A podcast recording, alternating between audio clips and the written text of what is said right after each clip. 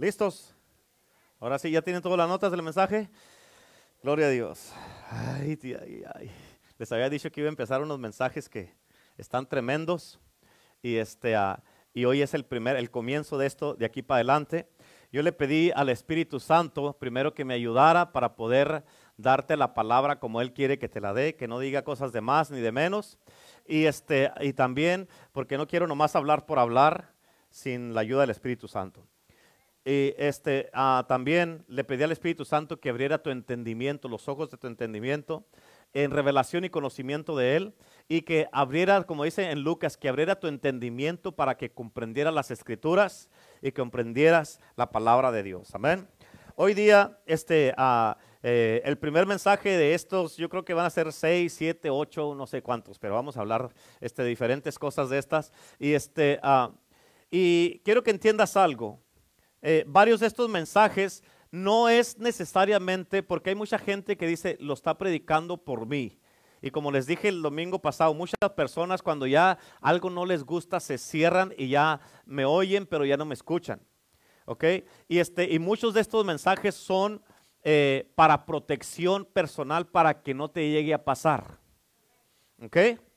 Eso es importante que lo entiendas. Y hoy día el primer tema es la guerra espiritual en tu vida. ¿En dónde? ¿En dónde? Ah, ok. So vamos a aprender algo nuevo. Algo nuevo, ¿ok? Vamos a mirar dónde empieza la guerra espiritual en tu vida. ¿Ok? Y este, ah, y, y quiero que me pongas muchísima atención. Este día te voy a pedir, por favor, de que, escúchenme por favor, ¿ok? Te voy a pedir, por favor, que tomes lo más que puedas de notas. ¿Por qué, pastor? Gracias por preguntar. ¿Por qué? Porque tu guerra no es la misma que la guerra de los demás. ¿Sí? Tu guerra no es la misma que la guerra de los demás. Toda guerra, escúchenme, toda guerra, voy a tratar de irme despacio, ¿sí? Voy a tratar, ok, no les prometo nada. toda guerra, ok, tu guerra no es la misma que la guerra de los demás, ya, ya, ya sabes, si entiendes eso. Ok, y toda guerra, escucha esto, toda guerra está personalizada de acuerdo al llamado que tienes, al propósito que tienes, al destino que tienes y a la misión que Dios te dio para hacer en este mundo. ¿Ok? Así es que, ¿qué significa eso, pastor? Eso significa que lo que te afecta a ti no me afecta a mí. ¿Yes? Lo que me afecta a mí no te afecta a ti. Por ejemplo, a ver, pastor, deme un ejemplo, por favor, para entender. Va pedir mis preguntones ahora, pero ahí le va. Esto significa que tal vez a ti no te afecta, lo que a mí me afecta. A mí me afecta tal vez mirar que predico y que predico y que predico y que predico y que muchas veces la palabra no tiene efecto en la gente y a ti tal vez no te afecta. ¿Sí o no? Pero a mí sí. Tal vez tú traes unas broncas en tu casa o en tu trabajo y tú sabes las broncas que traes. Yo no las sé, pero a ti te afecta y a mí no. ¿Sí? Ok. ¿Por qué? Porque es algo personal. Así es que vamos a hablar de la guerra espiritual y te voy a dar unos puntos bien importantes sobre la guerra. Y escucha, tienes que entender esto, acuérdate, ¿ok? La gente que no entiende que estamos en una batalla espiritual, la gente que no entiende que estamos en una batalla espiritual, tampoco va a entender el concepto de la guerra espiritual. Si no entiendes y no sabes que estamos en una guerra, mucho menos vas a saber un concepto de una guerra. ¿Ok? Así que te voy a dar unos puntos, ahí en tus notas te voy a dar dos puntos importantes ¿Listos? Número uno, tienes que saber por qué estás peleando. Imagínate que estás peleando. ¿Por qué estás peleando? Pues ni sé, pero yo estoy peleando. Pues ¿A cuántos de ustedes conocen gente que a veces ya tienen tiempo peleándose y todo eso y al último ya ni saben ni por qué, pero están enojados y peleados? Se les olvida. Tienes que saber por qué estás peleando. Y número dos, tienes que saber con quién estás peleando. ¿Sí o no? Es importante. Y hoy día, en este, en, en este tema de la guerra espiritual, vas a mirar esto de una manera diferente. Yo sé que hay muchos que estaban pensando tan contentos por este mensaje y dijeron, ahora sí vamos a aprender cómo vamos a pelear y le vamos a poner una recia al enemigo. Ok, vamos a ver si es cierto. Vamos a ver, ok. Y escúchame, te voy a dar una larguísima introducción para decirte un pequeño final. Amén. Ok, pero escúchame, porque si tú no sabes por qué estás peleando, nunca vas a acabar de pelear y nunca vas a salir de una batalla y vas a estar peleando toda la vida. Amén. Tienes que saber por qué estás peleando. Y perder, escucha, perder significa que tú tienes que rendir algo o que te rendiste en alguna área de tu vida. Hay muchos que han perdido en su matrimonio. ¿Por qué? Porque se rindieron. Pararon de pelear. Hay muchos que han perdido eh, eh, en, la batalla emocional y están en depresión porque pararon de pelear. Hay muchos que han perdido en su caminar cristiano porque se rindieron y el enemigo los sacó, el enemigo los enfrió, el enemigo agarró lo mejor de sus vidas. ¿Cuántos dicen amén? Así es que es muy importante que entiendas por qué estás peleando y con quién estás peleando. La Biblia nos dice ahí en tus notas en 2 Corintios 2, versículo 11, para que Satanás no gane ventaja alguna sobre nosotros pues no ignoramos sus maquinaciones. Otra escritura dice um, que él tiene esquemas.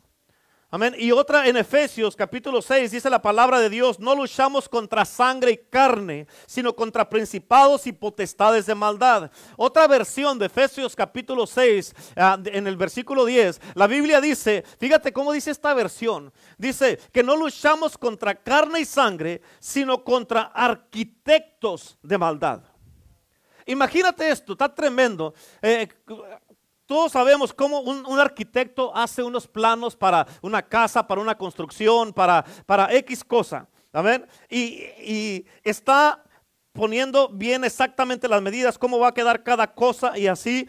O sea, tienen unos planos que para poder guiarse, para saber qué hacer en una construcción que van a hacer. Ahora, estos arquitectos de maldad tienen sus planes, sus planos para saber en qué área, cómo te van a llegar y cómo van a, van a saber exactamente cómo llegarte y cómo poner, dónde poner el ataque que viene en contra de tu vida.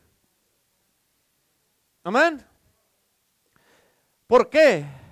En contra de tu vida, porque saben cómo personalizar el ataque para que te llegue directamente a ti. Es importante que tú entiendas que Satanás tiene un plan y tiene planos y tiene un objetivo. Cuando él va a la guerra en contra de los cristianos, amén, es importante que tú entiendas que Satanás no es un tonto. Amén. Fíjate, es más, él ha estado mucho más tiempo que tú y que yo en este mundo. Pero él, algo que él no tiene, él no tiene información interna e información privada como tú y yo la tenemos. Amén. Así es que sabemos que tiene maquinaciones y esquemas. Ahora, ¿cuáles son las maquinaciones del enemigo? ¿Cuáles son las estrategias del diablo? ¿Y cuándo son activadas? Tienes que, por favor, captar esto que te voy a decir. ¿Ok? Si tú miras toda batalla que tú has pasado, es cuando comienzas a reflexionar. En otras palabras, estás aquí ahorita, tienes que reflexionar desde acá cómo empezó todo. ¿Ok? Escúchate porque te lo voy a explicar. En otras palabras, tú sabes dónde has estado y a dónde vas. Y tú empiezas a volver a mirar cuál fue tu jornada. ¿Ok?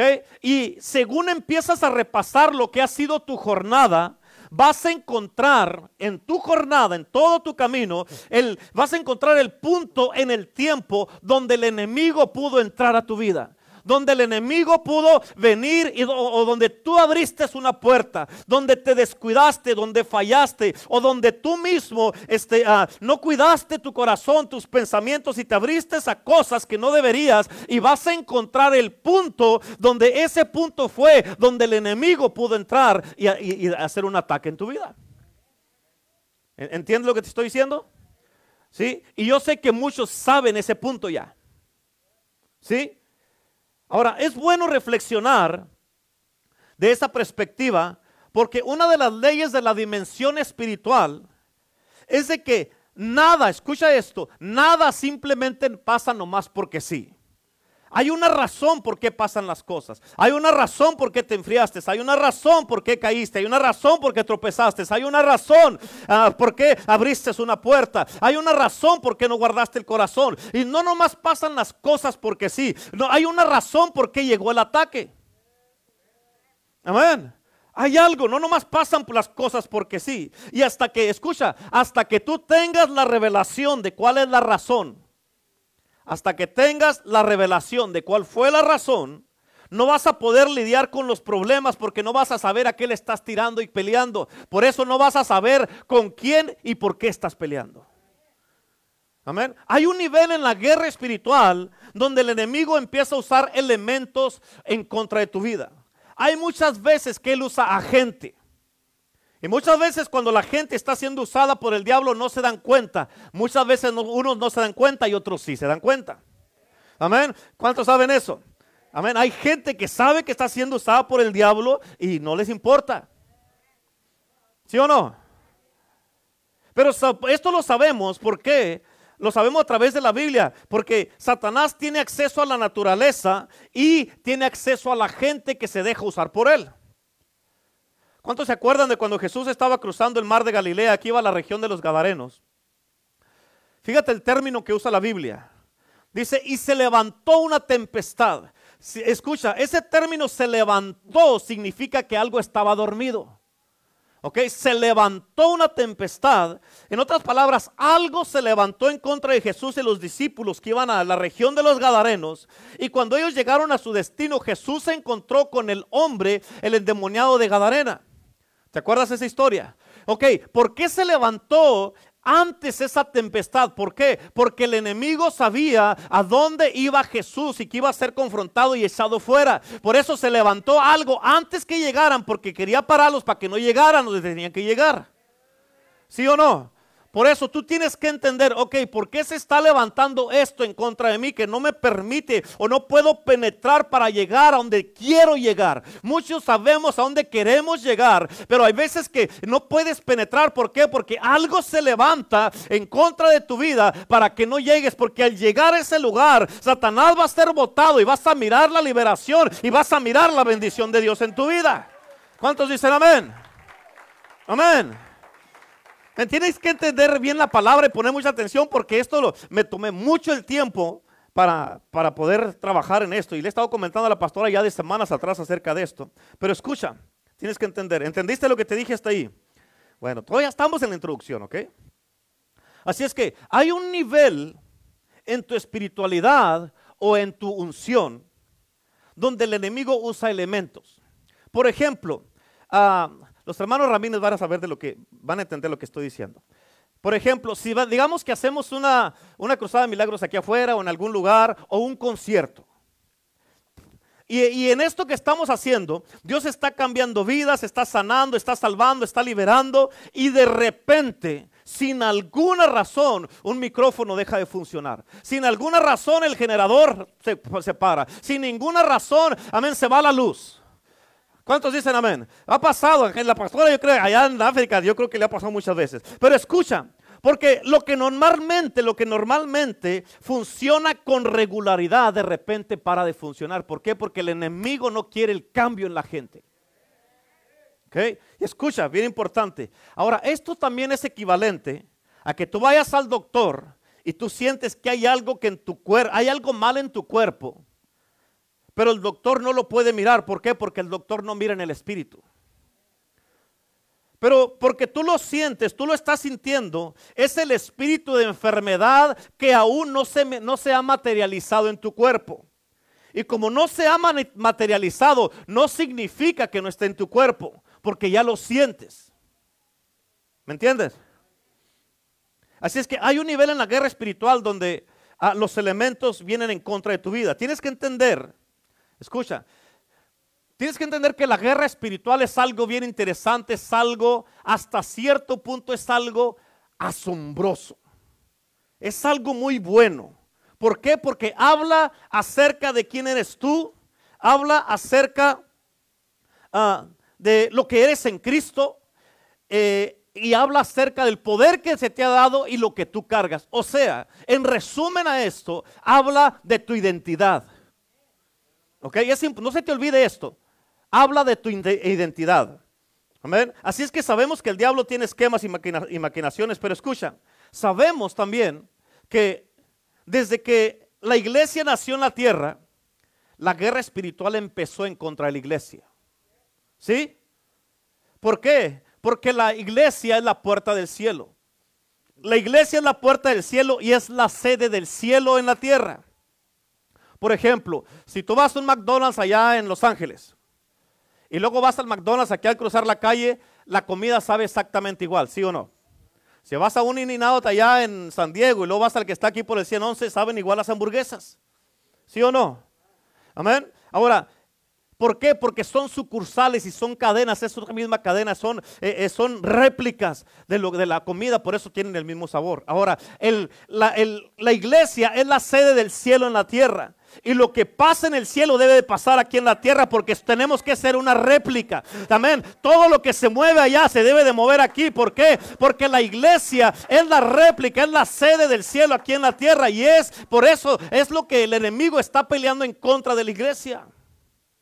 Por eso, la Biblia dice ahí en tus notas, en Efesios 3, versículo 10, para que la multiforme sabiduría de Dios, escucha, mírame acá, pausa, para que la multiforme sabiduría de Dios, ¿Qué es la sabiduría de Dios? Dios mismo es la sabiduría. Cristo Jesús, el Mesías, la persona de Jesús es la sabiduría.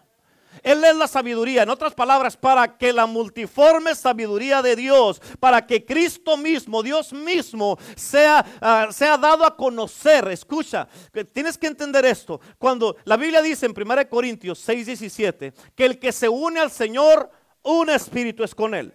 Ok, en otras palabras, cuando tú y yo nos unimos a Cristo Jesús, nos convertimos como Cristo, somos uno con Cristo y tú y yo somos ahora los que estamos aquí en la tierra, uno con Cristo. Amén. Y tú y yo ahora, ya que, que, somos como Cristo, tú y yo ahora debemos de ser la palabra de Dios hecha carne aquí en la tierra porque somos el cuerpo de Cristo. Se nos tiene que notar y nosotros somos los que tenemos que manifestar la palabra de Dios. ¿Cuántos dicen amén? Así es que dice, para que la multiforme sabiduría de Dios sea dada, sea ahora dada a conocer. Escucha lo que dice, por medio de la iglesia. ¿Por medio de quién? ¿Por medio de quién? ¿Quién es la iglesia? O sea, para que la multiforme sabiduría de Dios sea dada a conocer por medio de ti y de mí, ¿A quién? A los principados y potestades en los lugares celestiales. En otras palabras, como somos la sede del cielo aquí en la tierra, amén, los principados y potestades van a mirarnos a nosotros, tienen, tienen que mirar a la iglesia y decir, esto se parece a lo que está sucediendo en el cielo. Esto es una sede del cielo y aquí no podemos movernos, no podemos atacar aquí. Pues estos, por eso atacan los principados y potestades tanto a la iglesia. ¿Por qué? Porque quieren parar lo que Dios quiere hacer en la tierra a través de su iglesia. Amén. Ok, ahora escucha esto. ¿Sí? ¿Me, están entendiendo? Sigo despacio, ¿verdad? ¿No? ¿Ya me aceleré? ¿Sí? Bueno, no les prometí. Ahora, escucha esto, importante. A la iglesia, así como al primer Adán, se le dio una victoria que él nunca tuvo que pelear. Cuando Dios hizo a Adán, y lo puso aquí en la tierra, la guerra ya había sido ganada. ¿Okay? Sabemos lo que pasó, pero Adán cuando eh, Adán no estuvo en esa guerra. Entonces cuando Dios hizo a Adán, cuando Dios creó a Adán y lo puso, lo puso en la tierra, Dios simplemente le dio la victoria a Adán. Y la victoria era todo lo que Adán conocía. Él no conocía derrota, él no conocía lo que era ser controlado, ni dominado, ni el temor. Así es que Adán recibió dominio, poder y autoridad. ¿Cuántos dicen amén? Es importante que lo entiendas. Ahora, a él se le dio una victoria por algo que él nunca peleó. ¿Qué quiere decir esto? Que a la iglesia a fíjate, la iglesia nunca, la iglesia nunca derrotó a Satanás. Jesús lo hizo. ¿Sí? Jesús lo hizo. Jesús lidió directamente con Satanás. Y esto es muy importante que tú lo entiendas. Que a la iglesia, así como a Adán, se le ha dado una victoria que la iglesia nunca ha tenido que pelear. Ahora, la pregunta es, así como con el primer Adán, escucha, la pregunta es, ¿ha mantenido la iglesia esa victoria? La pregunta es, ¿qué ha hecho la iglesia con la victoria que se le dio? Es muy importante que tú y yo entendamos porque estas son preguntas que se tienen que contestar y tú tienes que saber. Amén. ¿Qué has hecho con la victoria que se te dio? A la iglesia se le entregó la victoria de eh, la victoria de Cristo Jesús en la cruz. La cruz, escucha, la cruz validó nuestra victoria. El, trofeo que tenemos o lo que nosotros tenemos para probar la victoria es la cruz de Jesucristo, porque Él cargó ahí todo, todos nuestros pecados, enfermedades, iniquidades, amén, todo, todas nuestras transgresiones, amén. ¿Por qué? Porque ahí fue cuando el poder de Satanás fue derrotado. ¿Cuántos dicen amén? Ahora, por eso la Biblia dice, en Colosenses capítulo 2, versículo 14 y 15, la Biblia dice, anulando, quitando, deshaciendo el acta de los decretos que había contra nosotros, que nos era contraria, quitándola de en medio y clavándola en la cruz. Mírame acá. Había una lista de cosas, todas las cosas malas que habíamos hecho. Una lista grandísima. Y Cristo Jesús vino y la agarró. Amén. Agarró esa, esa, ah, haz de cuenta, ahí estaba el acta. Jesús vino y agarró esa acta. Amén. Esa acta. Amén. Y la clavó en la cruz. Dijo, yo tomo la culpa por este pecador, por este asesino, por este drogadicto, por este fornicario, por este adúltero, por este mentiroso, por este borracho. Yo tomo la culpa por todas estas transgresiones y pecados de, toda la gente del mundo. Yo tomo. Él la quitó, la anuló y la clavó en la cruz. Esa acta la, la clavó allí. Y dijo, ahí está, yo soy el pago. Yo pago por todos ellos. Amén. Ahora, en el versículo 15 dice, y despojando a los principados y potestades, los exhibió públicamente. ¿Qué les hizo? Los exhibió públicamente, escucha, no nomás los exhibió, los exhibió públicamente, triunfando sobre ellos en la cruz. En otras palabras, escucha, él, en aquel entonces cuando un reino conquistaba otro, lo que hacían es de que el reino que conquistaba eh, hacía una exhibición, un desfile de los que habían sido conquistados, amén, para exhibirlos como derrotados. Y fue lo que Cristo hizo con los principales y potestades, los diablos y todo. Los exhibió públicamente, triunfando sobre ellos en la cruz. A ver, todos pensaron, no, ya se le acabó aquí a Cristo, ya está derrotado, va a morir. Y, pero en realidad Jesucristo estaba triunfando en la cruz y haciendo un desfile de todos los que habían sido derrotados. ¿Me estás entendiendo? Ok, ya mero llegamos al mensaje, ok. Ahora este es importante que lo entiendas. Porque no importa lo que venga contra ti, con todo lo que te acabo de decir.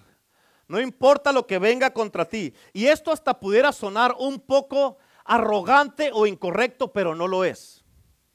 Escúchalo primero y luego yo te voy a decir cómo lo apuntes. ¿Ok?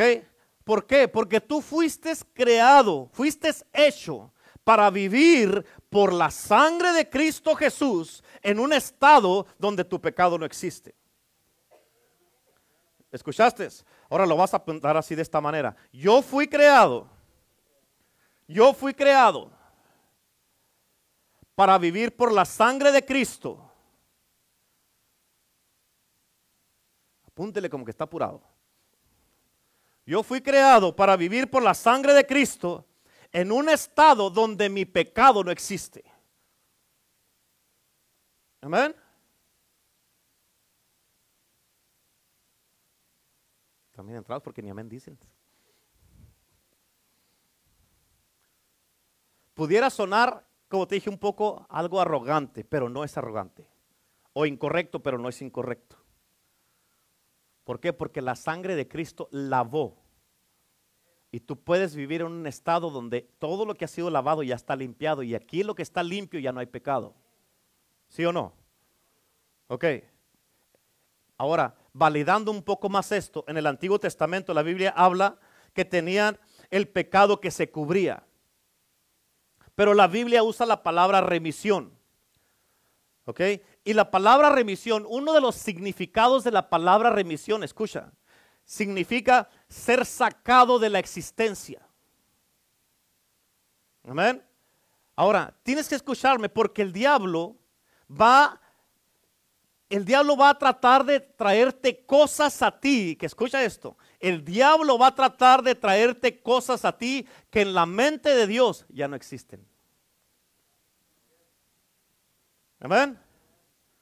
Por eso es importante que te mantengas en un estado de victoria y que sepas tu identidad. Amén. Tienes que recordarte quién eres tú constantemente en Cristo. Tienes que saber cuál es tu identidad y debes declarar siempre la obra terminada. Y lo que el diablo quiere que hagas tú todo el tiempo es que te identifiques con tu pasado, no con lo que eres o lo que Cristo ha hecho. Amén. Si te identificas con tu pasado, vas a ser un perdedor, un pecador, vas a ser eh, este, eh, todo de lo peor. Pero si te identificas con lo que Cristo ya ha hecho, eres más que vencedor, eres un hijo de Dios, una hija de Dios, eres amado, perdonado, rescatado, resucitado, comprado por la sangre de Cristo. Amén. Así es que tienes que entender que tu pasado es la puerta. Tu pasado es la puerta donde a través, a, través de la cual Satanás puede tener acceso a tu vida. Amén. Por eso la Biblia dice que si alguno está en Cristo, por eso la Biblia dice que si alguno está en Cristo, si alguno está en Cristo, entonces nueva criatura es. Escucha, escucha, solamente eres nueva criatura si estás en Cristo. Es que no te, no te emociones. Solamente eres nueva criatura si estás en Cristo. Amén. Y si eres nueva criatura, la Biblia dice que todas las cosas viejas pasaron. Y luego dice, he aquí. ¿Cómo dice? He aquí. ¿Esto qué significa he aquí? He aquí significa la manera que yo me miro ahora. ¿Ok? La manera que yo me miro ahora, que si soy, que si soy nuevo, nueva criatura, porque estoy en Cristo, Satanás no puede hacerme que yo mire el pasado. ¿Sí? ¿Están entendiendo? ¿Le sigo o ya? Le sigo, le sigo. Está bueno esto, gusto, ¿verdad que sí? Está bueno. Porque escucha, lo que significa ser nuevo, significa que Satanás ya no puede usar su estrategia para acusarme de algo en el presente que ya está crucificado en la cruz. ¿Sí? Máscalo, piénsalo y medítalo. Esta es una, una no es un sermón, es una enseñanza que tienes que volver a escuchar luego, ¿ok? So ya no puede acusarte de algo en el presente que ha sido crucificado en la cruz. Y como he sido comprado, he sido rescatado y he sido redimido, lo que yo había hecho antes ya no existe. En otras palabras, las acusaciones de Satanás ya no tienen poder, están muertas, no tienen significado ni efecto en mi vida. ¿Por qué? ¿Sabes, ¿Sabes solamente cuándo aplica esto? Cuando estás en Cristo. Amén. Y así es como tienes que ser tú. Porque esa es su estrategia. Por eso en el libro de, Apocalipsis dice que Él te puede tentar. Pero escucha, lo que más le, encanta hacer es acusarte. Por eso Él es el acusador. Y eso tiene que ser lo más importante en tu vida que tú tienes que saber quién eres. ¿Ok? Así que escúchame, por favor, porque esto es importante. Entiende esto, ¿ok? Te voy a dar otro punto importante. Entiende la naturaleza del poder divino. Escucha esto. Tú, vas a, tú, tú y yo tenemos que entender que la fe en verdad está y se usa. Escucha, la fe está y se usa para que podamos recibir de Dios. ¿Sí o no? La fe está y se usa para que podamos recibir de Dios. Pero cuando tiene que ver con el poder espiritual, con el poder espiritual, escucha, hay una crisis de identidad en la iglesia. Por eso la iglesia, porque no sabe quién es, o el cristiano no sabe quién es, batalla con esto. ¿Por qué no sabe quién es? Porque la naturaleza del poder espiritual o el poder divino no viene de la fe ni está atado a la fe. ¿Ok? La fe la usas para creer, pero cuando sabes quién eres vas a poder ejercer el poder. Escucha, tu identidad es lo que te da el derecho para ejercer el poder. ¿Entiendes eso? Tu identidad, ¿por qué? Porque cuando tú sabes quién eres, vas a vivir confiado y vas a saber que tienes el respaldo de Dios y todo lo que Cristo ha hecho por ti vas a poder ejercer el poder. Pero escucha, solo porque tienes fe no significa que tienes el derecho. Pero cuando entiendes tu identidad espiritual, tienes el derecho de ejercitar el poder cuando quieras. ¿Por qué? Porque tú sabes quién eres. ¿Sí? Así que mantén eso en tu hombre interior, porque quiero que te recuerdes de esto, hablando de quién eres. Escucha, ahí en tus notas, Mateo 16, versículo 17 y al 19. Entonces le respondió Jesús, bienaventurado eres Simón, hijo de Jonás, porque no te lo reveló carne ni sangre, sino mi Padre que está en los cielos. Y yo también te digo que tú eres Pedro, y sobre esta roca edificaré mi iglesia. Escúchame, mírame acá, mírame acá. Dice, no te lo reveló carne ni sangre, sino mi Padre que está en el cielo. Y, y yo también te digo que tú eres Pedro, y sobre esta roca edificaré mi iglesia. ¿Cuál es esa roca? Antes, antes, en estos versículos, en ese capítulo, estaba hablando, Jesús le estaba preguntando, ¿quién dice la gente que soy yo? Y todos decían, no, pues que eres esto, que quieres aquí, que eres allá. cuando Pedro contestó, dijo, tú eres el Cristo, el Hijo del Dios viviente. Y esa es la revelación, esa es la roca. Amén. La revelación es la roca en la cual Cristo iba a edificar su iglesia. La roca, amén, es la revelación, en otras palabras, en mí, en Cristo, yo voy a edificar esta iglesia que es una roca. Esa es la revelación. Dice, y las puertas del infierno, las puertas del Hades no prevalecerán en contra de quién. ¿En contra de quién? De la iglesia, sí, de la iglesia. Entonces, ¿y quién es la iglesia? entonces no prevalecerán en contra de quién? De ti y de mí. Ok, ahora tienes que entender esto. Todo lo que en tu vida prevalece, sea eh, tentaciones, carácter, enojos, ah, iras, eh, ah, pecado, eh, sea lo que sea, todo lo que en ti prevalece, tú estás diciendo, esto es más poderoso que Dios porque está prevaleciendo. Amén. ¿Estás entendiendo? Ahora, ¿qué es lo que ha estado prevaleciendo en ti que no puedes dejarlo?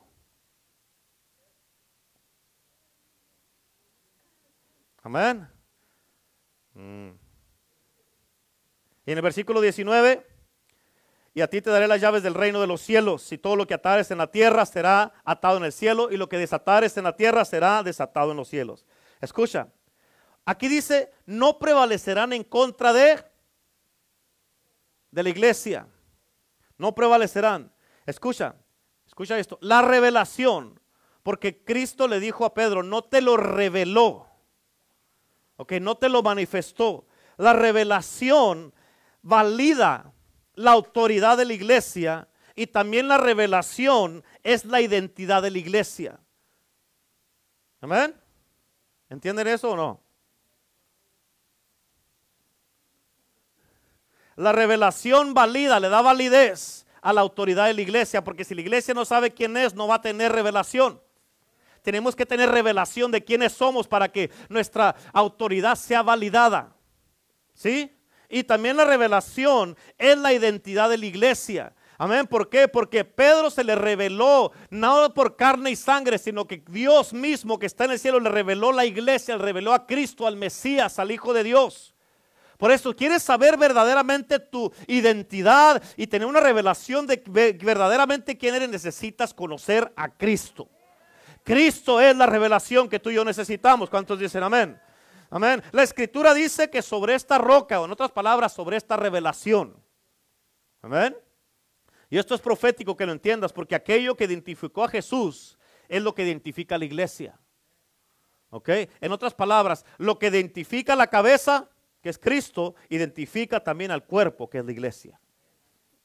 Y escúchalo otra vez, bien importante.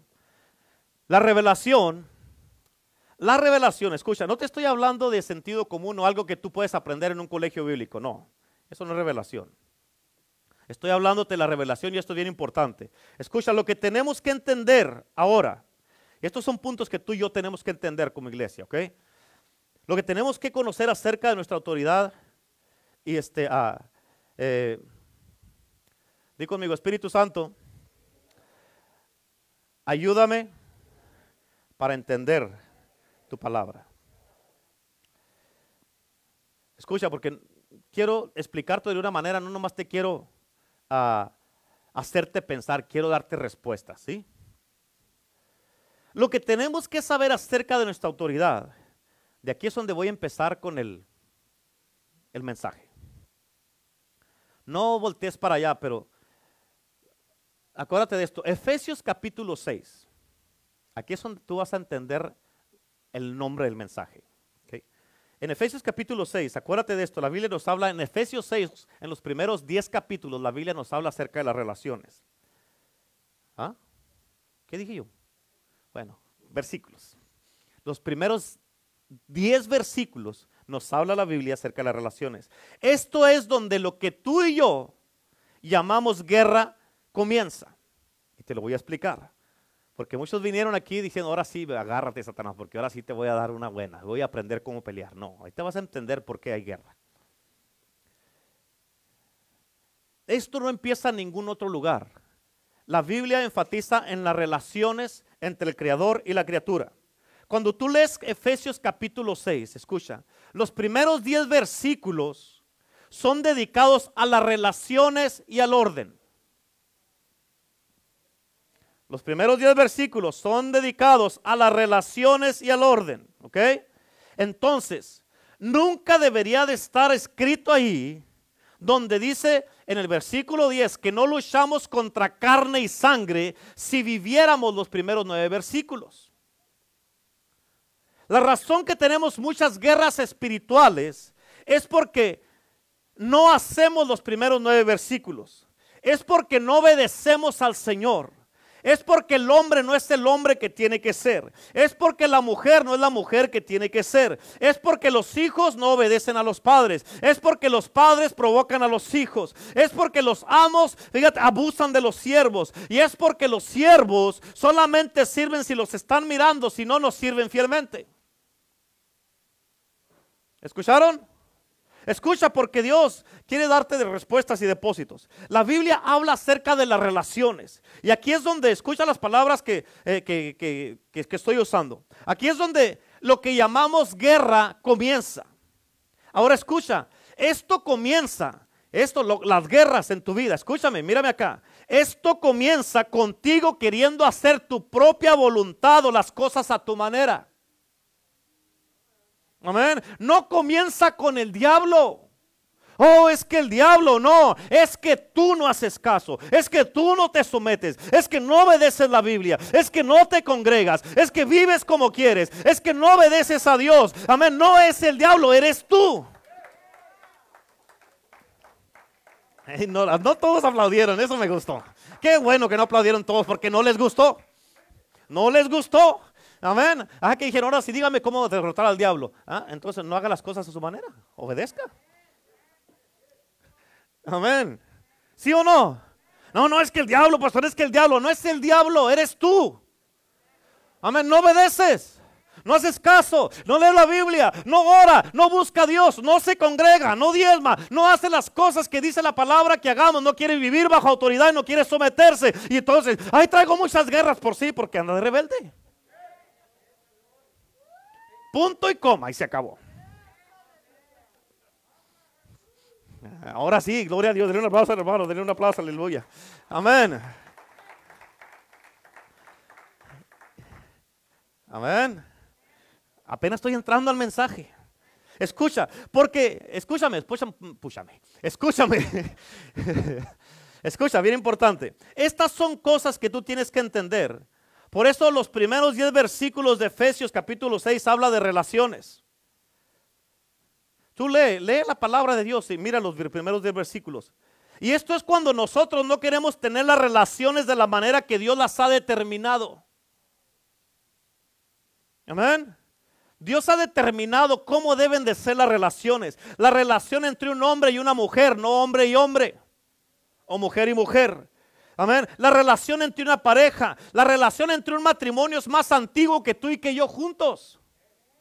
Y tú y yo no tenemos la autoridad de cambiar la ley de Dios. Hay un intento siempre que ha estado en la mente de Satanás para pervertir, fíjate, los caminos de Dios. Cuando Dios hizo al hombre, a la humanidad, el primer género que hizo fue masculino. ¿Cuántos dicen amén? Todo en la creación era masculino. Ahora, ¿qué dicen los intelectuales, supuestamente los sabios? Cuando hablan acerca de ciertas cosas que pasan en la tierra, ¿sabes qué es lo que dicen? La madre naturaleza. Ellos no pueden decir la masculinidad de Dios. Yo no sabía que existía la madre naturaleza, eso no está en la Biblia. ¿Cuántos lo van a encontrar en la Biblia? No está, ¿verdad? Yo pensaba que Dios había hecho todo para él como dice la Biblia, no para ella. Amén. Pero ahora el idioma o los sabios se están tratando de cambiar y ponerle una pervención femenina a las cosas de Dios.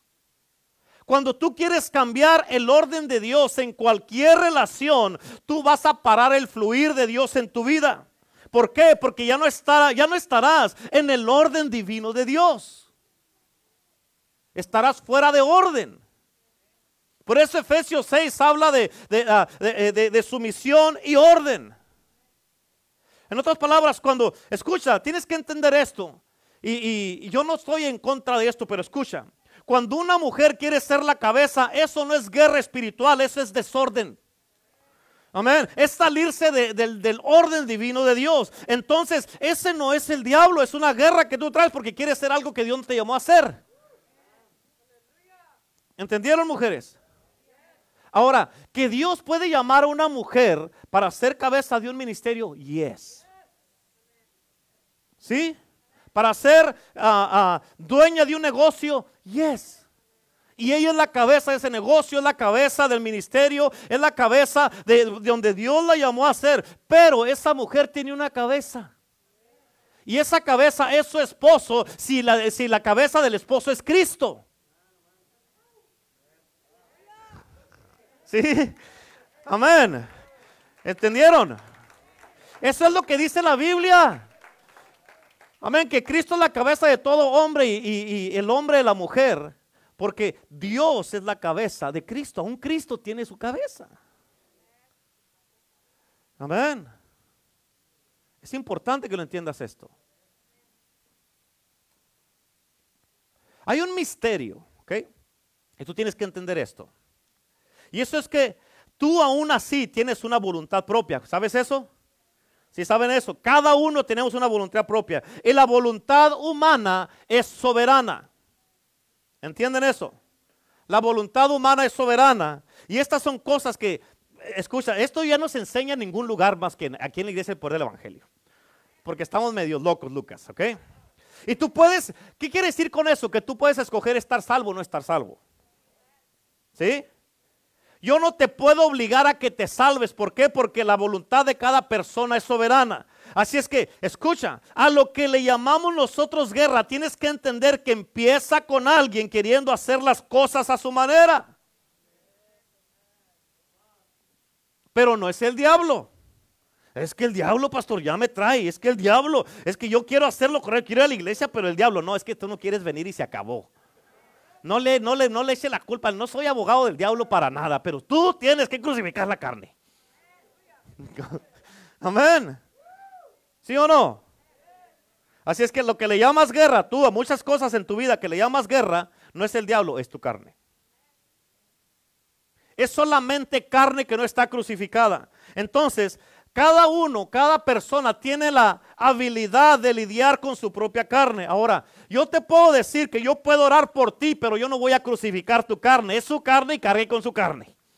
Amén. Yo no voy a crucificar su carne. Usted es suya. Bastante tengo con la mía. Amén. hombre, imagínese.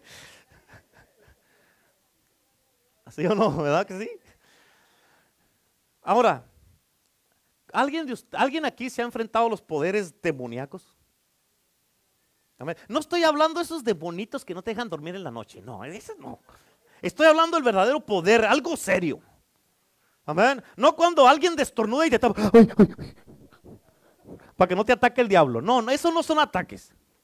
No tiene nada que ver con eso. Estoy hablando de algo verdadero. Escucha, hay una razón por la que te estoy diciendo esto. Por ejemplo, te voy a dar un ejemplo. Por ejemplo, déjate doy un ejemplo. Cuando fui a cierta iglesia, no te voy a decir dónde, pero cuando fui a cierta iglesia a predicar, estaba un muchacho que estaba endemoniado, estaba, adoraba la santa muerte, estaba en la santería, en el satanismo, estaba atado a las drogas y quería matar a su papá. Y la gente le tenía miedo. Hasta yo hubiera corrido. Pero el poder, cuando yo fui, y no, no estoy vanagloriándome, Dios sabe que no, pero te estoy dando un ejemplo de algo que pasó. Cuando yo fui, Fíjate, el poder de Jesucristo lo confrontó de tal manera. ¿Y sabes por qué se tuvo que salir ese diablo? ¿Quieres saber por qué? Porque se tuvo que salir. Porque fue confrontado con el poder de Jesucristo. Fue confrontado con el poder de Jesucristo. ¿Cuántos dicen amén? Y escucha, lo que tú tienes que entender, no sé te pase esto, si tú estás bien con Dios y estás tratando de echar fuera algo que no se está saliendo, ¿a cuánto les ha pasado eso? Que tú estás, tú estás, tú sabes que estás bien con Dios, estás orando, queriendo echar algo fuera y no se sale. Ok, tú tienes que preguntarte, escucha esto, no se te pase. Tienes que preguntarte si es que eso es un demonio o es una carne que no está crucificada y no está sometida. No está crucificada y ha escogido rebelarse. Porque los demonios y aún la gente le dan lugar al diablo y quieren llamar la atención. Amén. Por eso hay un punto donde si hay alguien que quiere en verdad ser libre o ser liberado, va a ser fácil liberarlos. ¿Por qué? Porque ya su voluntad está en eso. Pero cuando alguien no quiere que los liberes, déjalos en paz. Amén. Por eso la Biblia dice en Apocalipsis que ni comunión tengas con ellos. ¿Para qué vas a estar batallando si no quieres salir? Pues bien batado. Amén. El otro día le estaba, estaba hablando con una persona, no voy a decir tampoco quién, pero estaba hablando con una persona que estaba, tenía problemas y tenía broncas y tenía aquí y un montón de cosas. Y yo le dije, necesitas a Cristo. Necesitas, pues, estás así porque necesitas a Cristo. Mira cómo están. ¿Cuándo vas a entender que necesitas a Cristo? Cristo te está llamando, necesitas a Cristo. Él es la respuesta, Él es el que te va a ayudar y te va a cambiar. No, no, pero es que aquí, que allá, que aquello, que aquí, que allá, y que no, no, no, no es tan fácil. Le dije, ok. Le dije, si no te funciona Cristo, te regreso tus problemas y tu miseria. ¿Verdad? Entonces sigue viviendo en miserable y sigue viviendo en problemas. Amén, hasta el teléfono dijo amén. Amén. Así es que si no quieren ser liberados, ¿para qué quieres batallar con la gente? Lo único que va a causar es que una persona que no quiere ser liberado y que digamos está eh, eh, en rebeldía, lo único y no quiere ser liberado, lo único que va a causar es que otros se rebelen junto con ellos. Amén. Escúchame, porque cuando enfrentan los poderes demoníacos es otra cosa, es algo serio. Por eso cuando tú miras que algo no sale, tú estás lidiando solamente con, ah, con una carne que no se quiere rendir y no quiere morir. Amén. Hay un montón, no, no, no, no, no, de cosas que la gente pasa. Y si solamente hicieran lo correcto, separaran un montón de guerras espirituales que tienen. Es bien sencillo pero bien difícil. ¿Por qué? ¿Por qué es difícil, pastor? Porque no quieren. Amén. Escucha. Satanás ya está derrotado. ¿Yes? ¿Sí? Esa es una cosa. Pero la voluntad humana no está rendida. ¿Sí o no? Write it down. Satanás ya está derrotado, pero yo no estoy rendido. A, personalícelo, porque si no va a decir, no, pues es que la gente no se rinde. No, yo no me rindo. no, repersonalícelo. Amén. Satanás ya está derrotado, pero mi voluntad no está rendida. Por eso tengo guerras espirituales. En otras palabras, ¿qué significa esto? Que tú todavía tienes, mantienes o quieres mantener o seguir con el derecho y el poder de elección. Por eso tú tienes que entender que nuestra guerra, nuestra guerra es diferente a la guerra con la que trató Jesús cuando estuvo aquí en la tierra. Jesús, oh my God, you gotta get this, you gotta get this, ok? Pochos, escuchen, you gotta get this. Tienes que entender esto. Jesús, esto te va a volar los sesos, ok? Jesús tuvo que lidiar con un diablo que estaba legal cuando él vino. ¿Sabes por qué estaba legal? Por causa de Adán. y Eva al principio. Por eso estaba legal aquí. Pero, pero escucha, la cruz y la sangre de Cristo han puesto una vez más a Satanás en un estado ilegal otra vez.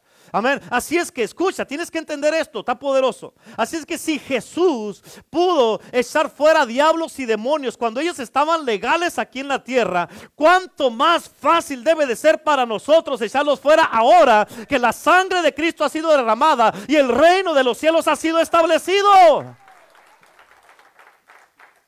Amén. ¿Cuánto más fácil? Están ilegales. Ya están derrotados. Ay, pero le tengo miedo, pastor. Y se tapan hasta la cabeza. Amén. Cuando te tapes hasta la cabeza por medio de los diablos, ahí se va a meter abajo de la sábana el, el diablo junto contigo. Y te va a decir, ¿tienes miedo? Yo también. Amén. ¿De qué estamos corriendo? Te va a decir el demonio. Híjole, no.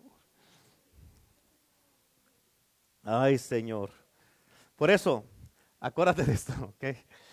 Algo que yo aprendí, y esto lo he aprendido a través de los años que tengo de cristiano y de pastor. Algo que yo aprendí es que cuando, es de que tú sabes cuando alguien, cuando tú sabes, tú sabes que, ah, caray.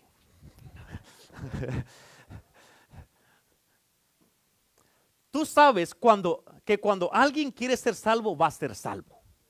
No van a andar jugando la parte y se les va a notar el cambio en su vida. Amén. No van a andar que ahora sí sirvo y mañana no sirvo. Ahora voy, mañana no voy. Ahora vengo enojado, mañana vengo contento. No van a andar así con que van a venir el, sábado, el, lunes al discipulado. Sí, sí, sí. Y mañana nomás estoy yo. Y no viene el resto. ¿Qué pasó? Amén. Acaban de recibir a Cristo aquí y al siguiente día andan enojados otra vez. Ah, caray.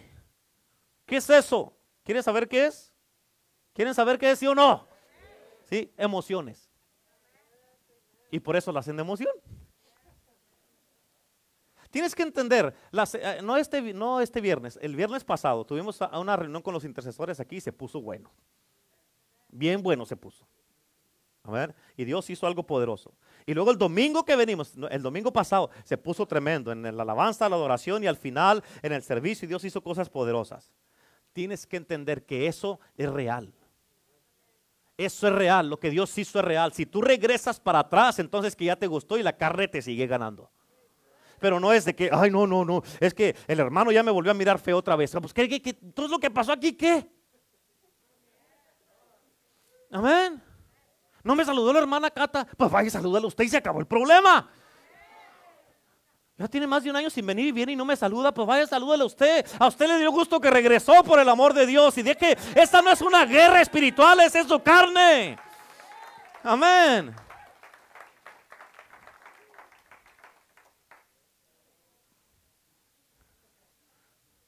Amén. Señor Jesucristo. ¿Estamos bien todavía? ¿Están aprendiendo? Entonces aquí el diablo no es el del problema. ¿Verdad? ¿Quién es el del problema? Diga. Amén. Yo soy el del problema. Mi carne vive. Ya no vivo yo, más mi carne vive en mí. Esa es la versión de los cristianos de este tiempo. Amén. ¿Sí o no? Híjole, Señor. Esto está bien poderoso, ¿eh? Y todavía viene algo bueno, fíjense, fíjense. Ok, así es que tú vas a lidiar con alguien que no quiere crucificar la carne hasta que ellos quieran ser liberados. Y si no quieren ser liberados, no pierdas el tiempo. ¿Sí? Porque si tú pierdes el tiempo, así el diablo te va a hacer a ti perder el tiempo y tú vas a vivir frustrado y te vas a cuestionar, vas a decir, no, pues yo no tengo el poder, no se manifiesta nada. Pero no, no, no es que no se manifieste nada, es que no quiere, no quiere la carne, que quiere si quiere vivir así atado. No quiere dejar el pecado, no quiere dejar las ataduras, no quiere dejar los vicios, no quiere dejar lo que está haciendo.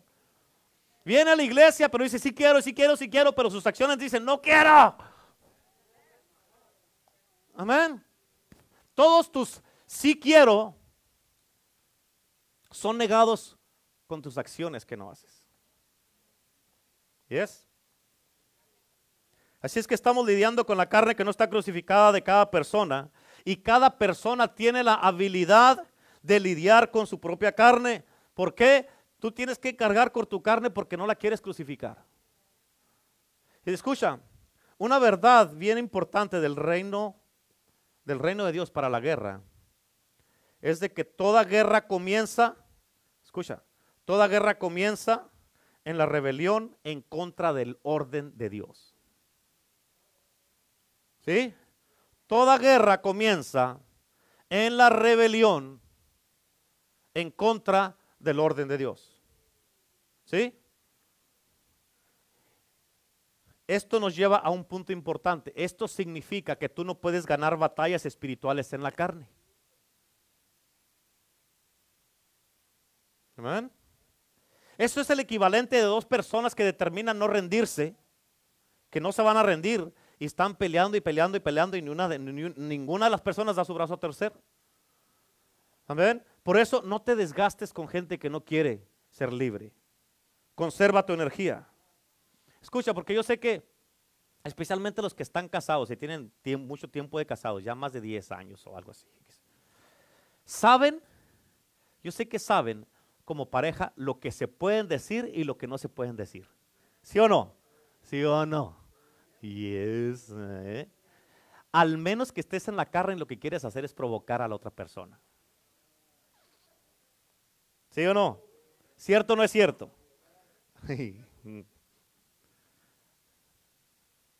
Tú sabes que si dices alguna cosa, vas a provocar. So, tú mejor dices, mejor no digo nada, calladito, calladito y así.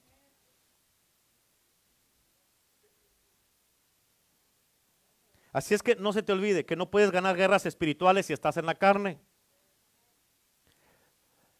Nunca se te olvide esto. Yo te amo en Cristo como tu pastor. Pero tienes que entender esto. Algo que el enemigo siempre va a tratar de hacer contigo, escúchalo, ¿ok? Algo que el enemigo siempre va a tratar de hacer contigo es reducirte a un estado emocional. ¿Es? Por eso tenemos creyentes en todo el mundo y en todas las iglesias que no están en su juicio cabal. ¿Por qué? Porque no son estables. Y todas estas son evidencias de personas que están en la carne. Y escucha, hay una parte en cada uno de nosotros que cuando estamos en la carne, ninguno de nosotros aquí, ni los que nos están viendo, somos tan inocentes o ignorantes para no saber que estamos en la carne. Todos sabemos. ¿Sí o no?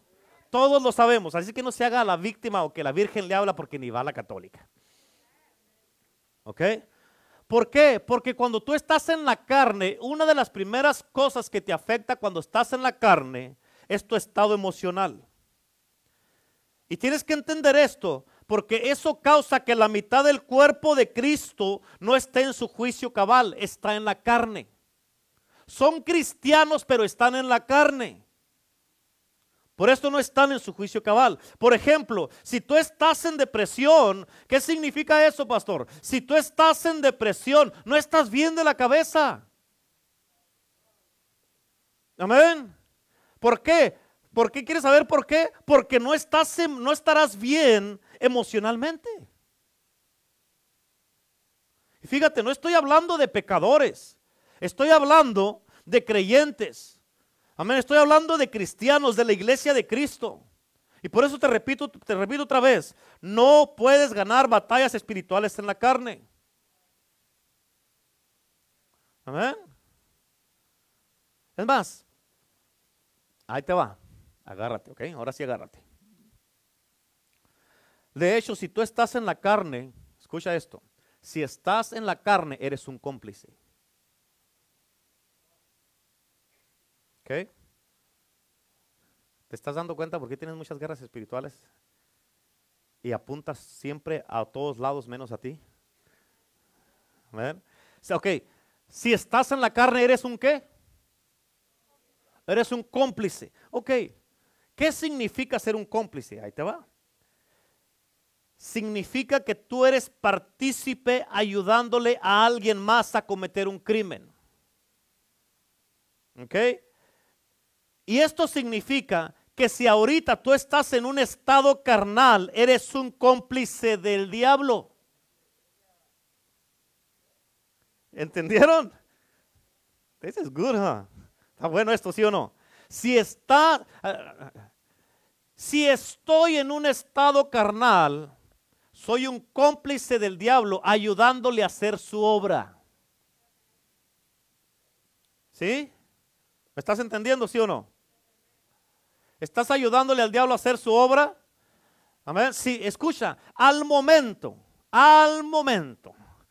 No como dice clavillazo, momento, no, ah, no al momento. Al momento en que tú te juntas con otra persona, digamos, Noemí se junta con Verónica. Al momento que Noemí abre su boca para hablar mal de otra persona, ya está mal. Nada ni nadie te da a ti ni a mí el derecho de hablar mal de nadie. Y al momento que abre su boca y Verónica, le pone atención, ya es un cómplice. No, pues vino y dijo todo esto, pero yo no dije nada. Su silencio dijo mucho, porque no se paró por la verdad.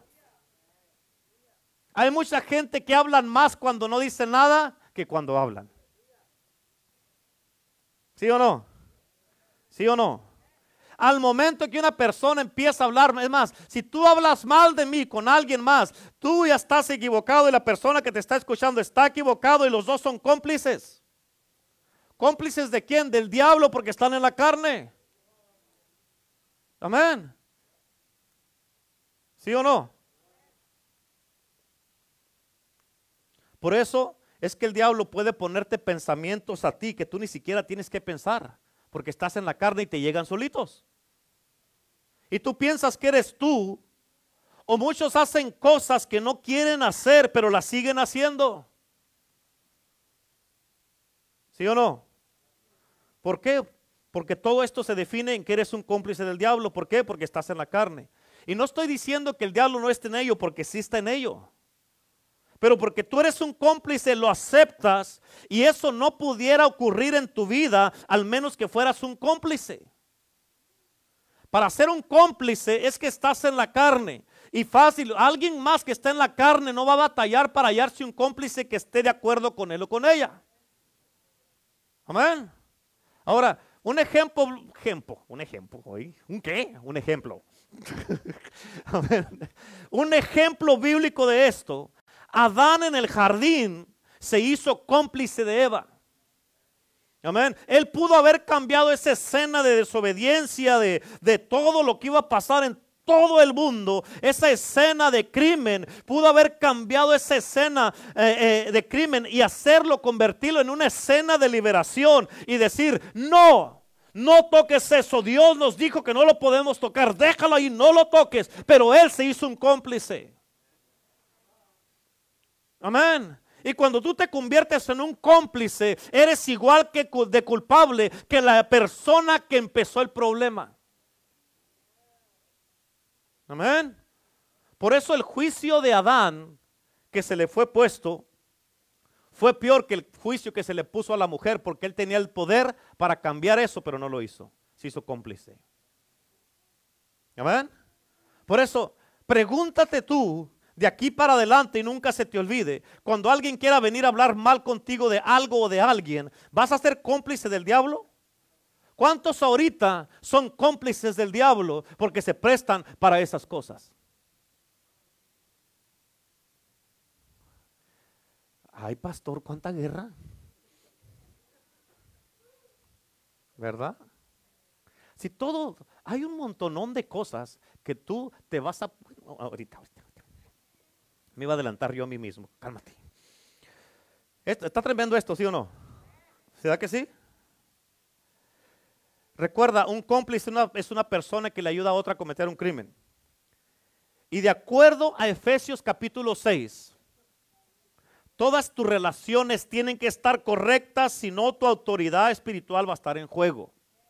¿Escuchaste lo que dije? No se te olvide, por favor. Amén. De acuerdo a Efesios capítulo 6, todas tus relaciones, ¿escuchaste cuántas? Todas tus relaciones deben de estar correctas. Si no están correctas tus relaciones, tu autoridad espiritual estará en juego. ¿Qué quiere decir eso? Que si yo estoy bien, digamos, con todos ustedes, pero digamos, con toda la iglesia, excepto con Vero, amén, yo tengo algo que arreglar y no estoy bien delante de Dios. Amén. Y hasta que no arregle eso con Vero, que vaya personalmente y nos arreglemos. Y si no quiere ver, entonces llevo un testigo. Y si ella no quiere, llevo otro. Y si no quiere, la traigo a la iglesia. Yo quise hacer esto con esta mujer y no quiso. ¿Y qué dice la Biblia que haga si no quiere? Eso es lo que dice la Biblia. Es una guerra espiritual. Entonces, ¿qué tiene? ¿Qué hago, pastor? Vaya y arregle sus problemas. Todas tus relaciones deben de estar bien, porque si no están bien las relaciones, tu autoridad espiritual va a estar en riesgo. ¿Qué significa eso, pastor? Oh, pues qué preguntones. Ahí le va. Esto significa que los demonios pueden legalmente rebelarse en contra de tu comando o cuando los está reprendiendo. ¿Escuchaste eso? En otras palabras, tú puedes venir y querer echar, reprender un demonio, pero como yo no estoy bien con Verónica, el demonio, el, demonio tiene el derecho legal de decirme no me voy. Si bien le va, si no, es que si no, me saca corriendo. ¿Ok? So, si yo no, yo y Vero no estamos bien tenemos algo, amén, mi autoridad espiritual está en juego y yo no puedo echar fuera algo mal cuando yo estoy mal.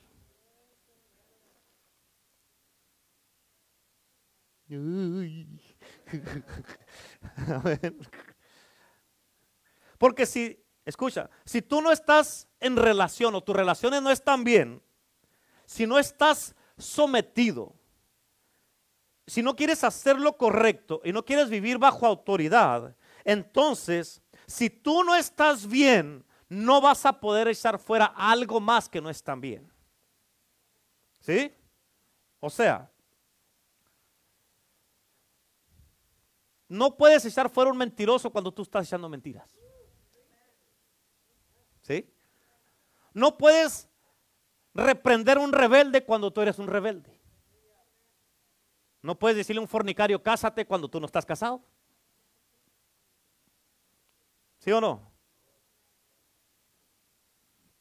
No puedes decirle a una persona que diezme cuando tú estás robando. Sé obediente cuando tú no obedeces. Así es que hablando de Efesios 6, básicamente lo que miramos aquí en Efesios 6 es la ley de, la sumisión, obediencia y orden. ¿Ok? Eso es Efesios capítulo 6. La ley de la sumisión, la obediencia y el orden. Y eso es sencillo. Cuando tú haces eso, no vas a pelear muchas batallas. Por eso asegúrate, hermano, hermana, primero. Primero. Amén. ¿Cuándo? First. First. Okay. Asegúrese que primero tu relación, tu relación así esté bien. Porque tú, escucha, si no estás bien con Dios, Dios no escucha la oración de un pecador. La única oración de un pecador que escucha a Dios es cuando se arrepiente. La demás estás perdiendo el tiempo. Ay, ¿cómo tengo guerras, pastor? Ya no aguanto, ya no sé qué hacer. Pastor, ayúdeme, repréndame al diablo. No, muera primero y luego hablamos. Amén. Amén. Obedezca y luego hablamos. Acciones y luego hablamos. No me venga aquí que yo voy a estar. No, no, no, no. Estuvo bueno. Amén. Por eso asegúrate que tus relaciones empezando con Dios estén correctos para que tú mismo no pongas a otros en peligro. ¿Sí? ¿Por qué, pastor? Porque sí. Porque después de que nos habla la Biblia de las relaciones en Efesios capítulo 6, del 1 al 10, nos habla de la armadura de Dios. La armadura representa protección y cobertura. La armadura representa protección y cobertura. En otras palabras, cuando tú estás en la ley de la sumisión, obediencia y orden, vas a tener protección y cobertura. Si no tienes, si no estás sometido a la, no estás en sumisión, en obediencia y en orden, no hay protección y cobertura. Y no es protección y cobertura nada más de vez en cuando. O estás protegido o no estás protegido. O estás sometido o no estás sometido. ¿Ok? La armadura representa protección y cobertura. La armadura de Dios es sobrenatural. La armadura de Dios es una cobertura en contra de Satanás. Efesios capítulo 6, versículo 10 y 11. Dice la Biblia, por lo demás, hermanos míos, fortaleceos en el Señor y en el poder de su fuerza. En el Señor, no en ti. En el Señor y en el poder de su fuerza, no la tuya, porque no tienes. Sin Cristo no tienes fuerza. Por eso dice, todo lo puedo en Cristo que me... Amén, porque Él es el que te da la fuerza. Tú no tienes fuerza sin Cristo. Y en el versículo 11 dice, vestidos de toda la armadura de Dios para que podáis estar firmes contra las acechanzas del diablo. Ahora, voy a terminar con esto, ¿ok? Escúchame. ¿Cuál es el estado de una persona cuando no tiene puesta toda la armadura? ¿Cuál es el estado espiritual cuando no estás vestido con la armadura de Dios? Tu estado espiritual es que estás desnudo. Amén. Tu estado espiritual cuando no tienes la armadura de Dios es que estás espi- espiritualmente desnudo. Estás desarmado y sin protección. ¿Escuchaste? ¿Sí o no?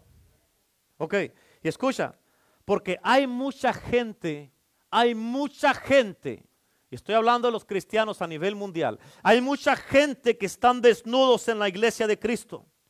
¿Por qué? Porque no quieren dejar la carne, no quieren morir al yo, no se quieren someter, no quieren estar bajo la ley de Dios, no quieren, quieren hacer su voluntad y no la de Dios.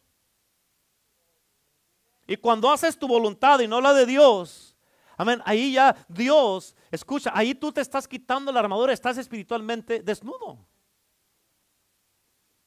Amén. ¿Tú crees que Dios se equivocó y que tú crees que Dios no sabía que tú ibas a estar aquí en este día? Y te sigue hablando y te sigue hablando y te sigue hablando, pero tú no quieres escuchar. Y por eso muchos andan espiritualmente desnudos en las iglesias. ¿Por qué? Porque eh, por eso debes entender bien la armadura de Dios. Porque sin la armadura de Dios no puedes quedarte libre. Amén. Sin la armadura de Dios no puedes quedarte libre. Y tampoco puedes vivir libre. Tienes que aprender la armadura de Dios. Amén. Porque cuando te pones la armadura de Dios, tienes que captar esto que te voy a decir, ¿ok? Cuando te pones la armadura de Dios es cuando empiezas inmediatamente a ser movilizado y vas a empezar a avanzar. Cáptalo. Cuando te pones la armadura de Dios es cuando empiezas a ser movilizado y es cuando empiezas a avanzar. ¿Por qué, pastor? ¿Por qué? Porque cuando ya traes la armadura de Dios, ya no vas a ser herido con las mismas, mismas artimañas que te atacaba el enemigo. Por ejemplo, si traes el casco de la salvación que dice la Biblia, el enemigo ya te puede tirar todo clase de pensamientos y ataques y dardos a tu mente, pero no te van a llegar porque traes el casco de la salvación. Si sigues batallando todavía con pensamientos, si sigues batallando todavía con cosas en tu mente que no la puedes controlar, si sigues batallando todavía, amén, pensando mal del hermano, de la hermana, del pastor, de la pastora, de los, de los, hermanos, de tus hijos, de tus papás, de los del trabajo, si sigues todavía pensando esas cosas, es que no traes el casco de la salvación.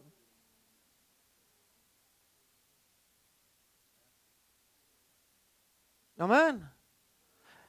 Cuando traes el casco, cuando traes la armadura de Dios, ya el enemigo no te va a atacar como te atacaba antes y por eso vas a poder caminar. Cuando traes la coraza de justicia, vas a poder guardar tu corazón. Amén. Te va, puede tirar todo lo que sea y te va a rebotar y tú vas a saber cómo guardar el corazón. Amén. Por eso ya no vas a, ya el enemigo ya va a saber que no te puede atacar por aquí, no te puede atacar por acá, no te puede atacar por acá, ni por acá, ni por acá. Este nombre, eh, ya, ya, no sé, no sé qué le pasó. Porque te pusiste la armadura de Dios. cuando tú no tienes la armadura de Dios. Escucha esto, porque nadie que trae la armadura de Dios, tienes que entender esto, ¿ok? Cuando, es más, nadie, nadie, absolutamente nadie que trae la armadura de Dios vive en un estado emocional inestable o haciéndose el pobrecito. Nadie que trae toda la armadura de Dios vive en un estado emocional inestable o haciéndose el pobrecito. Y de eso están llenas las iglesias en el mundo. Amén. ¿Tú crees que un hombre llorón, emocional o inestable va a ir a una guerra? No. No. Porque cuando no tiene la armadura de Dios está espiritualmente desnudo. Por eso como tu pastor te recomiendo, amén, y, te, y espero que lo hagas, te recomiendo que estudies Efesios capítulo 6 del versículo 1 hasta el 18. Estudialo. Amén. Porque cuando una persona se pone la armadura de Dios, así como te vistes todos los días para salir o irte a trabajar y en la noche te desvistes, así te puedes poner la armadura y te la puedes quitar. Y muchos se la han quitado. Pero cada que te la quitas, escucha, cada que te quitas la armadura, el enemigo se te deja venir rápidamente. ¿Sabes qué pasa con eso? Cuando te quitas la armadura, uno como pastor tiene que volverlos a liberar.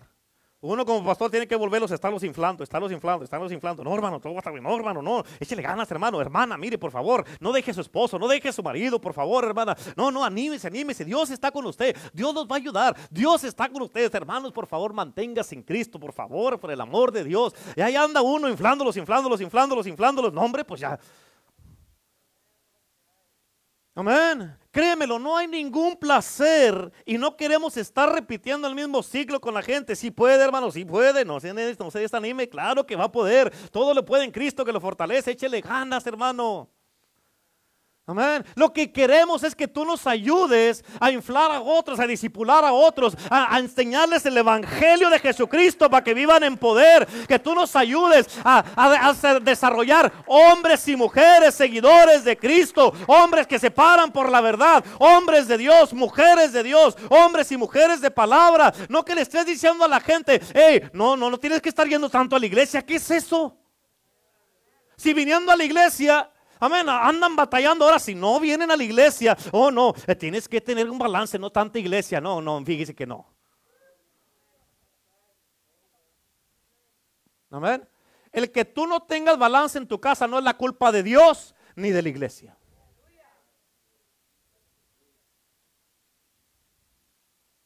Amén. Así es que no, le haga, no te hagas un cómplice con el diablo diciéndole a la gente que tranquilos. Tú quédate tranquilo si quieres, pero no animes a otros. Si tú no quieres servir a Cristo, no lo sirvas, pero no le digas a otros que no lo hagan. No seas un cómplice del diablo queriendo sacar a la gente de la iglesia. Hay muchos, hay muchos, yo conozco a muchos que dicen, es que mis hijos me están diciendo que no paso tiempo con ellos. El diablo también los puede usar a tus hijos para sacarte a ti de la iglesia. Y cuando no vienen a la iglesia, ok, vamos para acá y no quieren ir y se quedan en la casa nomás con ellos sin hacer nada, cada quien en su teléfono. ¿Eso quieres?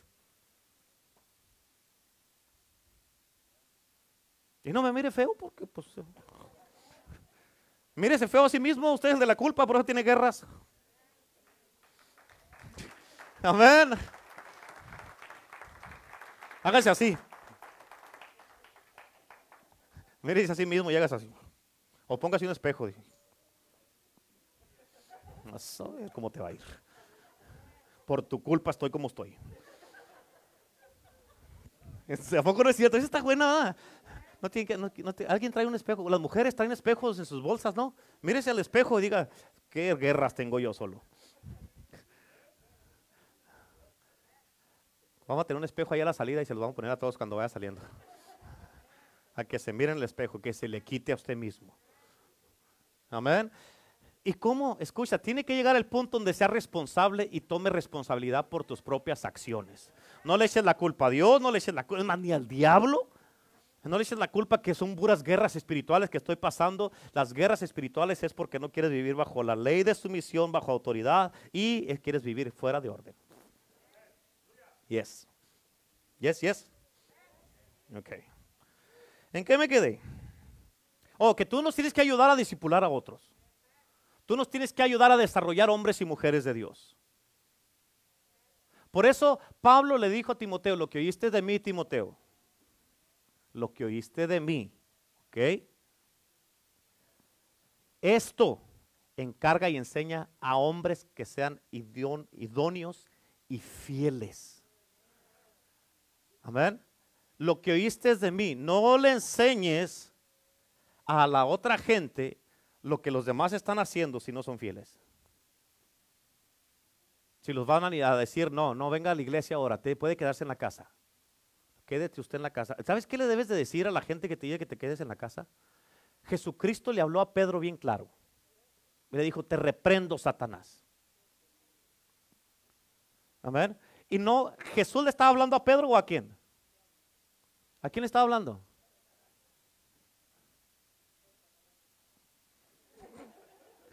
¿A quién le estaba hablando? Al espíritu que se estaba moviendo en Pedro. Amén. Le estaba hablando al espíritu que se estaba moviendo a través de Pedro. Porque Jesús amaba a Pedro y Pedro, Pedro ah, y Medro. ¿Y quién? Medro. Pedro. Pedro amaba a Jesús. Pero el enemigo, te dije al principio, que le gusta usar gente. Y hay gente que te va a decir, no, no, no vas a la iglesia, Paco. Puro domingo, compa, no se agüite usted. Bueno, ¿y tú qué vas a decir, Paco? Te reprendo, Satanás. Te reprendo.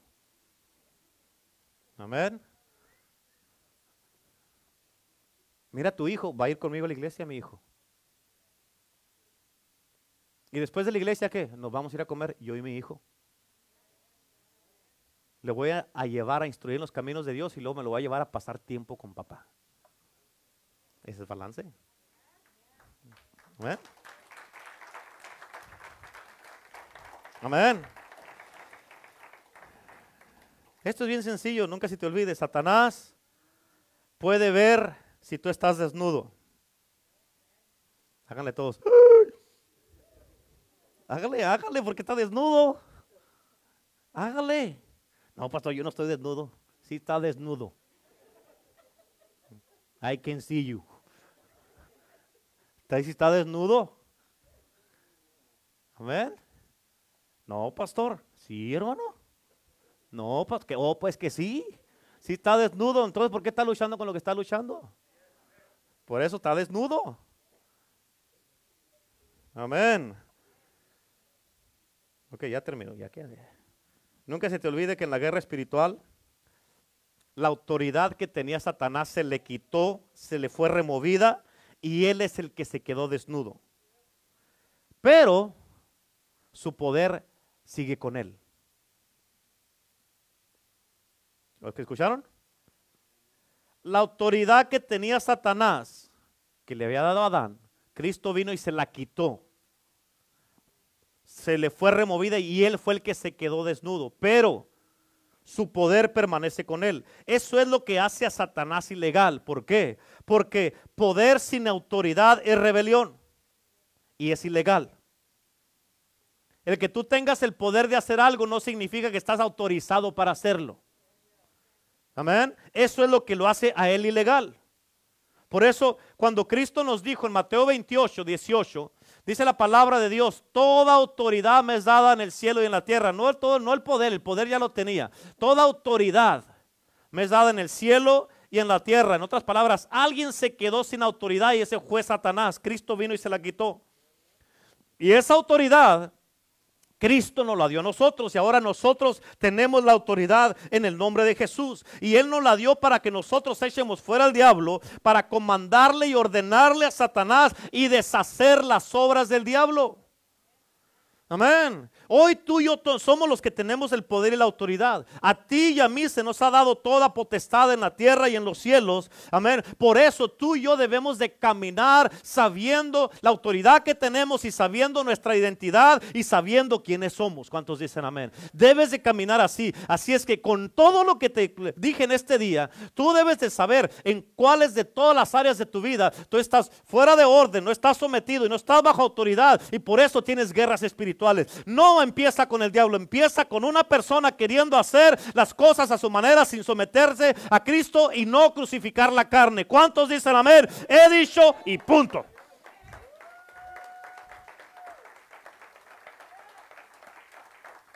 Amén. Y todos somos culpables.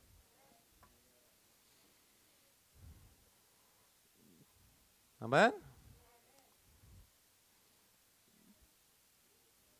Habla boquita de ángel. ¿Sí o no? God is good. ¿Entendieron? ¿Verdad que no se, no se lo esperaban de esta manera? ¿Verdad que no? Ah, diablo ya me trae, ahora sí va a ver cómo le va a ir. ahora sí cómo le va a ir. A ver cómo te está yendo a ti ahora. a ver cómo te está yendo ahora a ti. Amén. Es el diablo, eres tú. No, pastor, es que el diablo es que tú. ver El diablo no te dijo que echara mentira, tú le echaste. El diablo no te dijo, ábrela y tómatela tú. Te la tomaste y tú la abriste. El diablo no te dijo que pusieras cosas allí en el Facebook. De la abundancia del corazón habla tu Facebook.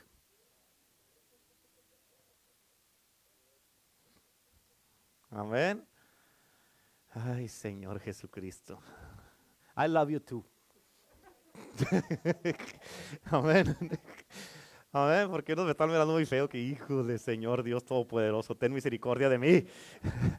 Amén. Así es que la pregunta es, ya terminé.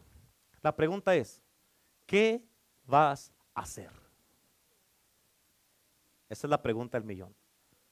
¿Qué vas a hacer tú personalmente? ¿Vas a seguir con el caos en la carne, sin sumisión, sin estar bajo autoridad y fuera de orden? Para que se paren todas las guerras que estás teniendo o vas a someterte para parar todo. Amén. Eh, eh, entiéndelo, hermano. Es demasiado sencillo. Nomás hacer lo correcto separa casi el 95% de todo lo que estás pasando. A ver, la pastora nos ha dicho un montón de veces, alíñate con el Señor, alinea tu corazón y nosotros, no, no, no, no. Amén. Haga lo correcto. Amén. Tenemos que estar alineados con el Señor. Necesitamos a Cristo. Amén. Por naturaleza, ahí anda uno como los hijos de Israel, queriendo seguir a los dioses ajenos. Pero hoy día Cristo nos está regresando porque nos ama. La responsabilidad de hoy en adelante ya no está en absolutamente nadie, ni en mí. Está en ti. ¿Qué vas a hacer? Amén. Lo peor para mucha gente va a ser es de que, ay, ay, ay, cuando llegas a, eh, terminar en el lago de fuego, él va a decir, man, te vas a acordar de todo lo que el pastor te dijo, pero va a ser demasiado tarde. Te vas a, vas a querer predicarle hasta los demonios allá, pero va a ser demasiado tarde. Amén. Por eso, ¿por qué no te comprometes y dices, de aquí para adelante ya estuvo, voy a hacer lo correcto? No más. Ya no voy a jugar con Dios. Ya no voy a jugar, voy a, ya no voy a pretender. Ya no voy a hacer las cosas que he hecho todo este tiempo. De aquí para adelante lo que miren, eso es lo que soy. Voy a ser real. Amén. Voy a ser real y voy a ser verdadero. Eh, eh, no es mucho pedir. ¿Verdad? No es mucho, pero ¿cómo cuesta, pastor? ¿Qué pues, hombre? Pues qué. Amén. ¿Cuántos quieren hacer lo correcto de aquí para adelante? Amén. Levante la mano. No más el que quiera. El que no, no la levante, nadie lo va a criticar ni va a juzgar. ¿Ok? Porque si lo juzgamos ya estamos nosotros mal. Imagínese nombre. Déjame las pongo acá. No vaya a ser que se me levante una mano y quien quiere apuntar dedos. ¿Quién quiere hacer lo correcto? Levante la mano. Amén. Bueno, conste, ¿eh?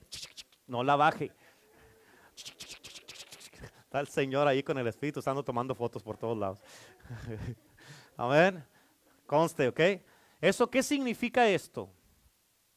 Ayer estaba hablando con la pastora y le estaba diciendo de que estaba, ah, es un título que me dio el Señor, que todo no lo tengo, nomás tengo el título, pero es lo que cuesta seguir a Cristo. Ella estuvo diciendo ahorita de los requisitos que cuesta para seguir a Cristo. Renato el miércoles nos estuvo diciendo que significa que si vas a seguir a Cristo tienes que cambiar muchas cosas, dejar, levantarte más temprano para orar, salir más temprano del trabajo para venir a la iglesia. Te necesitas, ¿por qué? Porque si no, no puedes ser parte del reino de Dios. Eso lo dijo el miércoles. Todos tenemos que hacer cambios. amén. ¿Cuántos dicen amén? Así es que queremos hacer lo correcto. Así que cuando salgamos de aquí, no quiere decir a este pastor, yo no le creo. Al pastor.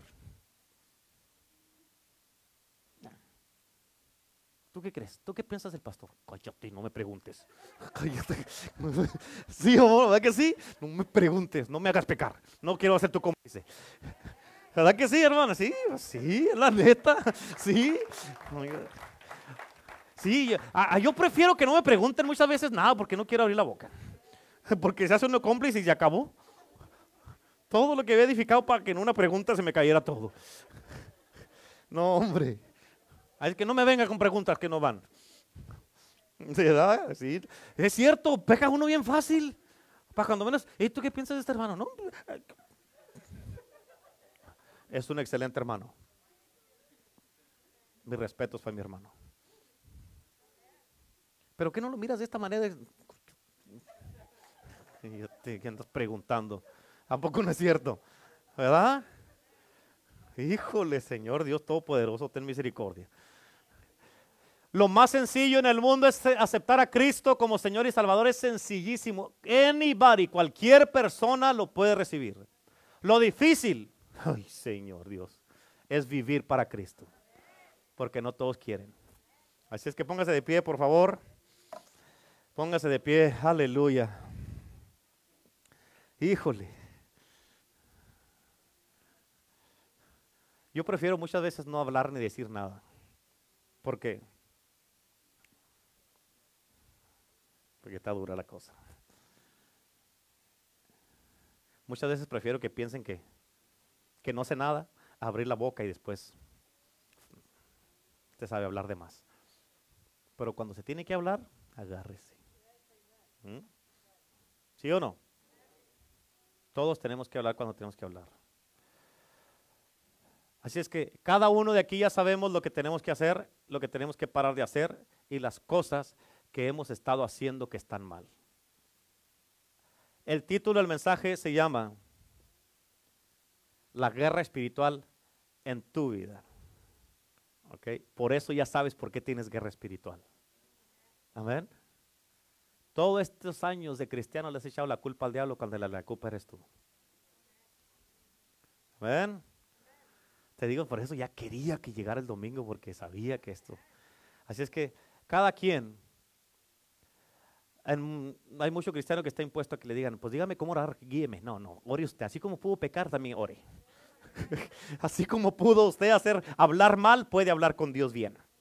Así es que en el nombre de Jesús ahora, eh, levante sus manos y habla con Cristo y dile, Señor, tú sabes todo lo que te he hecho, no te tengo que decir todo porque ya lo sabes. Amén, tú sabes todo lo que he criticado, lo que he hablado, lo que he escondido, todas estas cosas que he hecho mal. Perdóname que de aquí para adelante quiero estar sometido bajo autoridad, en sumisión y en orden. Vamos, habla con Dios ahí donde estás, en el nombre de Jesús. En el nombre de Cristo Jesús, habla con Cristo ahí donde estás.